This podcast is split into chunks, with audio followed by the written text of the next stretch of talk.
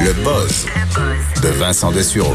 Et euh, dans le boss d'aujourd'hui, tu nous parles d'un mauvais cadeau pour euh, des pompiers. Oui, une histoire un peu particulière qui sera peut-être à suivre parce que euh, en, euh, en Angleterre, alors qu'ils sont frappés par, disons, ils ont deux tempêtes euh, épouvantables dans les dans les derniers jours, causant des euh, des inondations par endroits, alors beaucoup de beaucoup de dommages. Et puis je te fais un lien là qui, qui n'est pas nécessairement là, mais on se questionne un- une caserne de pompiers. OK, bien, bien tranquille à Faring, Farringdon. Euh, Farringdon Fire Station, c'est à Sunderland, dans le nord-est de l'Angleterre. On reçu il y a quelques jours euh, dans euh, un sac une tête d'oreiller avec des serpents. À l'intérieur, 15, ça fait 13 Voyons. pitons euh, royales qui étaient à l'intérieur de la tête d'oreiller. Et là, on, se demande... euh, Donc ça, c'est livré au poste de police, au poste de au poste de pompiers. pompier. Et là, on s'est dit, qu'est-ce que c'est ça?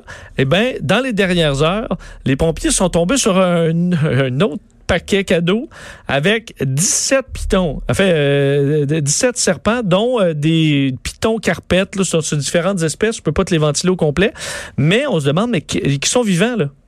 Vivants. Donc là, 15 puis 17. 15, puis, euh, 13 et 13 et 17. 17, 30 serpents. 30 serpents. Ça arrive de où? On le sait pas. c'est sûr que c'est le même individu, ça peut pas être un hasard. Là. Ben, effectivement, mais c'est d'un, les serpents sont sur le, ne peuvent pas survivre comme ça parce qu'il fait, il fait froid, ne sont, ont besoin de soleil euh, et auraient pu mourir dans le, ce que peut-être certains qui aiment pas les serpents auraient, auraient préféré.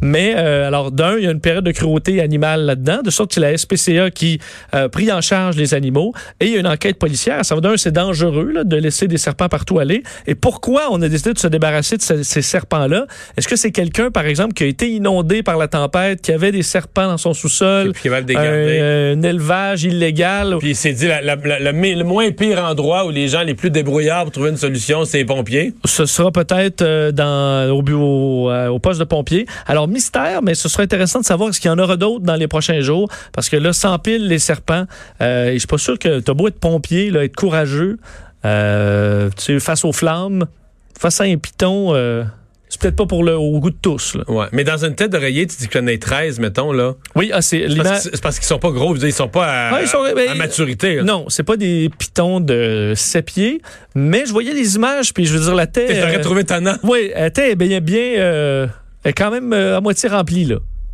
Un grand serpent qui gigote à l'intérieur de ça, là. C'est un peu ma vision Ça de a pas l'air l'enfer. à t'intéresser tant. là. Non, je suis pas, euh, je suis pas partant. Ça m'a levé le cœur un peu cette euh, nouvelle-là.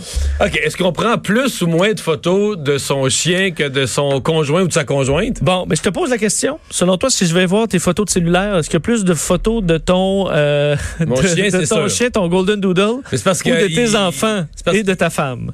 Ben, peut-être pas la somme, mais c'est parce qu'il est moins réticent, là. Ah, ok. Je Les enfants ils veulent plus se faire. veut plus se faire poser, euh, tu sais, ou que tu fonces poser, faut que ça soit arrangé, faut qu'il y ait le linge qui va. Là, là, je, je- viens de me lever, n'importe quoi. euh, même si la scène est drôle, hey, hey, tu me prends pas en photo, euh, ma blonde, c'est pareil. Je comprends. Le consentement avec le chien. euh, Alors que Brutus, lui, Il est bien content. fait un gros regard nono, là, puis euh, il est toujours content. là. Bon, ben tu t'alignes avec les deux tiers de la population qui prendraient plus de photos de leur chien que de leur partenaire ou de leur famille, euh, selon euh, donc euh, son sondage publié euh, publié aujourd'hui. 65 des propriétaires de chiens affirment prendre plus de photos euh, de leur animal que de leur famille. 94% considèrent. Ben ça, je te pose la question. Est-ce que tu considères ton chien comme un membre de la famille? Bon, je c'est un membre différent. Pas à part entière, c'est un animal, mais bon, oui, il fait partie de la, vie de la Bon, famille. Mais j'allais dire, c'est sûr, c'est sûr qu'il y a un phénomène lié à la facilité des photos. Parce qu'à une époque, tu sais, quand on faisait développer un film de 24 photos, tu sais, chaque photo, fallait qu'elle fallait qu'elle vienne sceller un moment, là, tu sais, euh, un oui. anniversaire, une, faire un moment de voyage.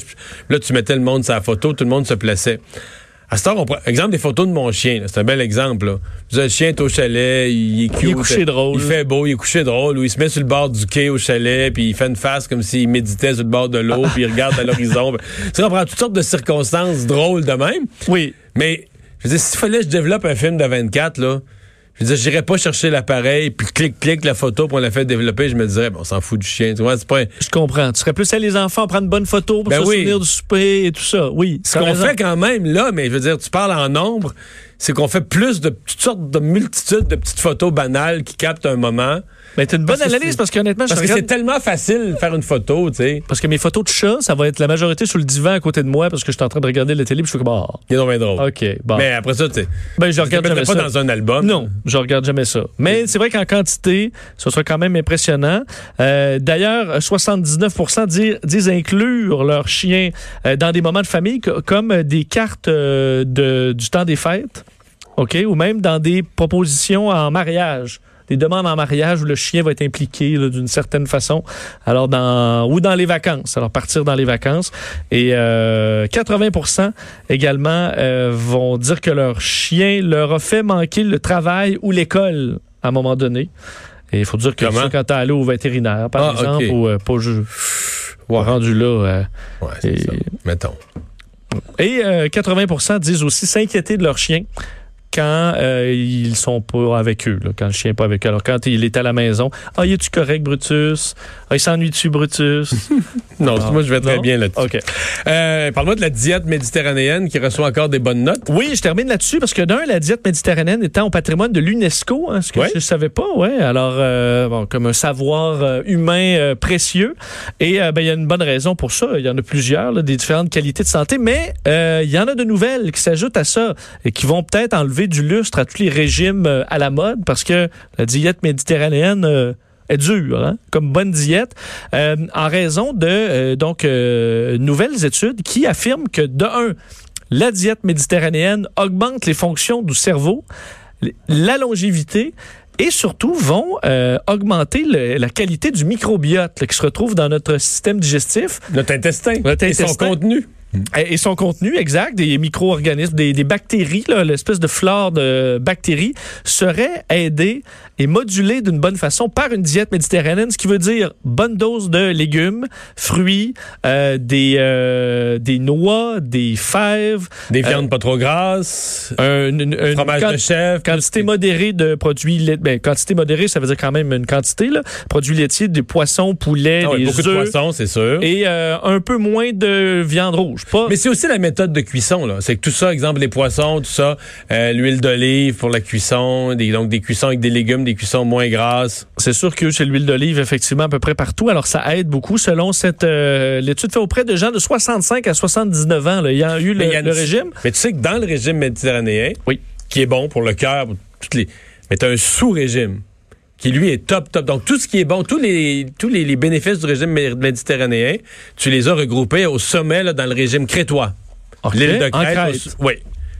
Euh, et donc les légumes, mais là là-bas c'est les fromages encore des fromages sais de, de chèvre puis tout ça, des fromages frais euh, et de brebis puis tout ça. Tout est un peu moins gras, des gras différents, beaucoup beaucoup d'huile d'olive, beaucoup de légumineuses marinées dans l'huile d'olive qui va servir de légumes. Donc, le summum, c'est... mais moi, j'ai mangé oui. crétois quasiment une semaine. Dans... Quand je suis allé en Crète, c'était dans Ouais. un tout inclus. Et euh, il y avait la table crétoise. Puis, tu sais, la première journée, je suis plus allé par curiosité, dire, ah, ben, tu on est en voyage, on est en Crète. Puis, il y avait, il y avait un menu très international. là. Mais j'ai trouvé ça vraiment très bon. Puis, c'est sûr que c'est super santé, là. Lis dans les Tu le lits. savais, là, OK. Ouais, ouais. OK. Mais tu te sens toujours bien. Après le repas, là, t'es jamais tout lourd, là, tu sais. Puis, deux heures après, tu rates encore Ouais. avec une barre de travers entre l'estomac puis le foie. Puis... Mais est-ce que tu n'as pas adopté euh, Le, le régime, régime? Ouais. Non, parce que c'est plate de manger tout le temps la même affaire. Bon. Parce que ce que ça crée, Ben, entre autres, là, pour ouais. finir sur le scientifique, là, c'est un effet symbiotique. C'est-à-dire des micro-organismes, c'est-à-dire euh, l'inverse de parasites, c'est-à-dire que au lieu de nuire à ton organisme, les, les- ces petites bébites-là vont aller pour toi et aider, entre autres, à combattre la vieillesse et avoir un niveau cognitif plus, euh, ben, plus fonctionnel et protégé sur le long terme. Alors, c'est toujours un coup sûr, faut savoir, euh, la diète méditerranéenne à travers tout ce qui change au fil des ans. Merci.